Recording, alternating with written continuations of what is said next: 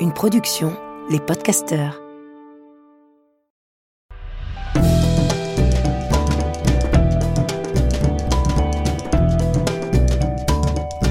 Histoire de mode. Histoire de mode. Histoire de mode. Histoire de mode. Histoire de de. Histoire de mode. De mode. Le charme des filles qui aiment danser. Je ne l'ai rencontré qu'une seule fois, je crois, après la sortie de mon premier roman, au défilé Saint-Laurent pour hommes. J'étais allé avec Elie Medeiros. On était assis au premier rang, à côté de Pierre Berger et Betty Catrou. Mon livre avait du succès et faisait un peu de bruit. Les attachés de presse m'aimaient bien, c'est pour ça. Elle était assise en face de nous, à côté de Karine Reutfeld, alors rédactrice en chef de Vogue, et avec qui elle travaillait. Je l'ai reconnue tout de suite. Emmanuelle Halt, grande, fine, discrète, se cachait par pudeur derrière sa longue mèche brune, mais observait attentivement. C'était une drôle de configuration. Et au fond, c'était un peu étrange de me retrouver là. J'observais les garçons défiler, en mesurant soudainement le temps qui s'était écoulé depuis le moment où c'était moi qui était en coulisses, attendant qu'on me dise go. Et face à moi, Emmanuel Alt, dont je suivais le travail avec attention depuis toujours, car son style et son élégance sont magnétiques, que j'aurais dû croiser des centaines de fois, car elle avait contribué à ce que des garçons comme moi soient castés à l'époque, et que je voyais pour la première fois, dix ans plus tard, après Antoine, après cette vie-là. À la fin du défilé, les attachés de presse ont fait les présentations. Je crois qu'Elie et Emmanuel se connaissaient, car elles sont toutes deux très proches d'Étienne Dao. On a échangé quelques mots. Je ne sais plus ce qu'on s'est dit. Je ne pourrais pas dire quel parfum elle portait, mais je me souviens que d'elle se dégageait un charme merveilleux, une forme d'évidence sereine.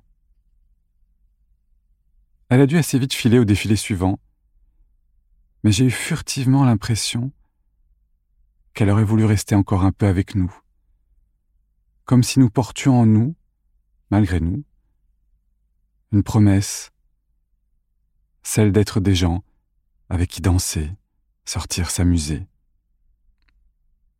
et que c'était plus important que la mode. Je repensais à Emmanuel Alt ces derniers jours en raison d'une interview récente d'elle sur laquelle j'étais tombé par hasard. C'était plutôt un questionnaire d'ailleurs, où on lui demande, en tant que rédactrice en chef de Vogue Paris, quels sont le pull, le jean, la chemise, les boots parfaits. Où on lui demande en fait de décrire le vestiaire idéal. J'adore ces trucs car c'est toujours inspirant, et pour la simple et bonne raison que c'est toujours toute une expédition pour trouver le basique qui nous va. Mais si j'ai souri, c'est parce qu'il y a quelque temps, en rangeant mes archives, je suis tombé sur de vieux numéros de 20 ans. J'en avais conservé deux, trois, et notamment celui où apparaît Emmanuel Alt, alors jeune styliste photo et coordinatrice mode du magazine, à qui on pose déjà ces questions-là, exactement les mêmes. L'interview est illustrée d'un portrait en noir et blanc d'Emmanuel, fumant une cigarette. Les réponses sont courtes, nettes, précises, et d'une justesse indémodable ce qui fait que même 25 ans plus tard, ses conseils n'ont pas pris une ride. Emmanuel Alt a été très tôt, très jeune, une styliste très importante. 20 ans, sous ses airs de magazine pour teenagers, était un magazine génial, aussi impertinent que courageux, insolent que prescripteur. Avec le recul, je réalise à quel point il a été le laboratoire d'une nouvelle culture, le miroir d'une jeunesse qui, au sortir des années 80, avait elle aussi décidé de s'affranchir et de prendre les choses en main. On dansait sur la French Touch et on parlait de cul, de cœur et de mode dans vingt ans. Et moi qui détestais les séries mode dans les magazines, car je les trouvais toujours aussi absurdes qu'irréalistes, je dois reconnaître que celle du vingt ans me fascinait, car celle coordonnée par Emmanuel Alt était comme des romans. Elle mettait en scène notre jeunesse et peuplait notre solitude de rock'n'roll et de désir.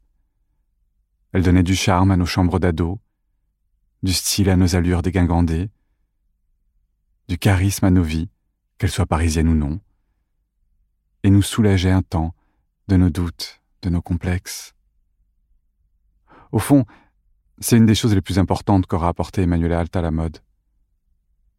Vous libérer de ce qui engonce, de ce qui entrave, de ce qui vous empêche de danser. Emmanuel Alt ne me faisait pas penser à ces filles qui ont toujours la garde-robe parfaite, à qui tout va parfaitement, qui naturellement, comme de droit divin, vont toujours dans la bonne boutique, savent à l'avance. Ce qui en soi est aussi fascinant qu'exaspérant. Parce qu'elle a eu l'élégance de se draper d'aucun snobisme. Elle a eu l'élégance de montrer que le style était avant tout une attitude, une confiance en soi, mais était aussi lié au regard que l'on porte sur soi, sur ce qui nous entoure. En mettant en lumière et en poésie la nonchalance adolescente, Emmanuel Alt nous montrait que le style était à portée de main pour ceux qui savaient, sauraient voir.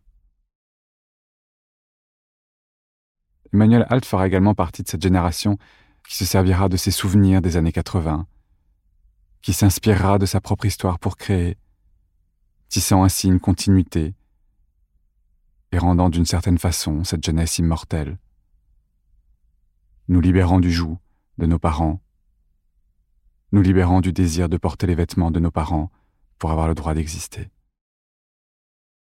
C'est étrange, mais je ne crois pas avoir croisé une seule fois Emmanuel Alt à cette époque. Je n'avais pas vingt ans, mais je me débrouillais pourtant à chaque saison pour trouver des invitations, pour les défilés d'Helmut Lang, de Costume National, de Jean Colonna. Toute cette nouvelle génération de créateurs géniaux.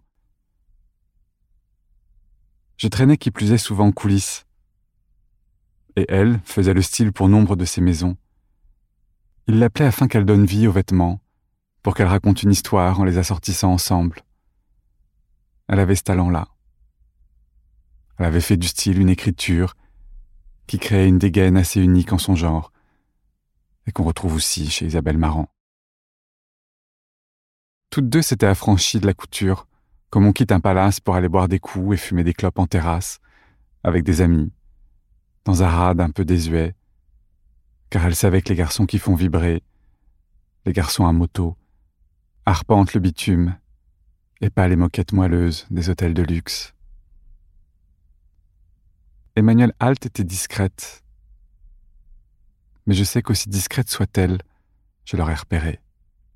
Même lorsque j'ai travaillé un peu comme mannequin, lorsque j'ai défilé pour des maisons dont elle s'occupait habituellement du stylisme, je ne l'ai pas vue. Par un drôle de hasard, elle sortait toujours de la pièce lorsque j'y entrais. Je n'y ai d'ailleurs pas prêté attention à l'époque. C'était le temps avec Antoine, ce temps amoureux où on sillonnait Paris sur son scooter, où il m'accompagnait au casting, aux essayages, au show, quand lui révisait vaguement son bac dans un coin. Ce temps où Paris était à nous. Je retroussais mon jean pour que le soleil caresse mes chevilles et pour me sentir plus léger encore. Lorsque je repense à cette période, je sens encore le parfum du démaquillant sur mon visage après le chaud, celui du gel dans les cheveux, de mon eau de toilette, eau de courage, dont je m'aspergeais en me rhabillant, puis du baiser d'Antoine, ce baiser empreint de la cigarette qu'il venait d'écraser devant son scooter, sur lequel il était assis, fier et vainqueur, conquérant, comme un garçon à moto. On était en juin, au bord de l'été, et notre désinvolture avait un délicieux goût de soleil. Quand j'y repense, je réalise qu'on ne sortait jamais danser. Nous n'allions pas en boîte. On allait toutefois à des fêtes chez des stylistes ou des gens de la mode, que le hasard mettait sur notre route. Mais la plupart du temps, on y discutait. Je crois qu'Antoine ne savait pas danser. On disait à l'époque, au lycée, que c'était en dansant avec une fille qu'on savait si on était fait pour s'entendre. Tout le monde était donc très tendu lorsqu'il fallait aller sur la piste de danse. Moi, je m'en fichais. Parce que j'avais juste envie de danser et que j'adorais ça. Antoine, qui plus est, m'avait prouvé le contraire. Mais alors que je regardais les photos d'Emmanuel Halt sur Internet, en songeant à ce texte, celles prises dans la rue pour la plupart, à l'arrivée des défilés, et desquelles se dégage une intemporalité sereine, je suis tombé sur une interview qu'elle a accordée à Garance Doré, juste après avoir été nommée rédactrice en chef de Vogue Paris, et où elle dit à un moment Je ne suis pas une grande clubeuse, mais quand je danse, je danse, en riant. J'ai souri, car au fond, tout était peut-être dit dans cette simple phrase. Peut-être qu'on s'habille comme on danse.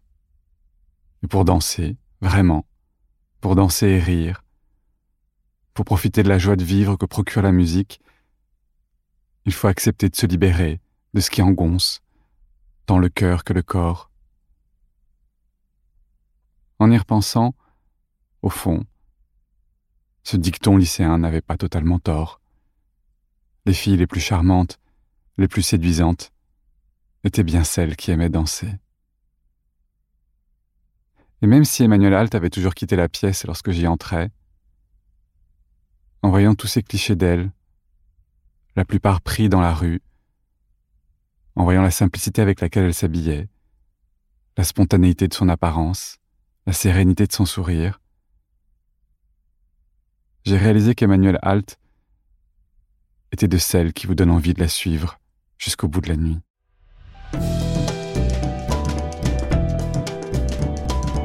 Je vous dis merci. C'était le dernier épisode de la première saison d'Histoire de mode. Merci d'être là, merci pour vos retours, merci pour vos messages, merci pour vos partages.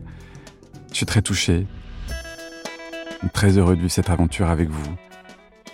Et très heureux aussi de vous annoncer qu'il y aura bien une saison 2. On fait une petite pause de quelques semaines. Et je reviens avec des nouvelles histoires.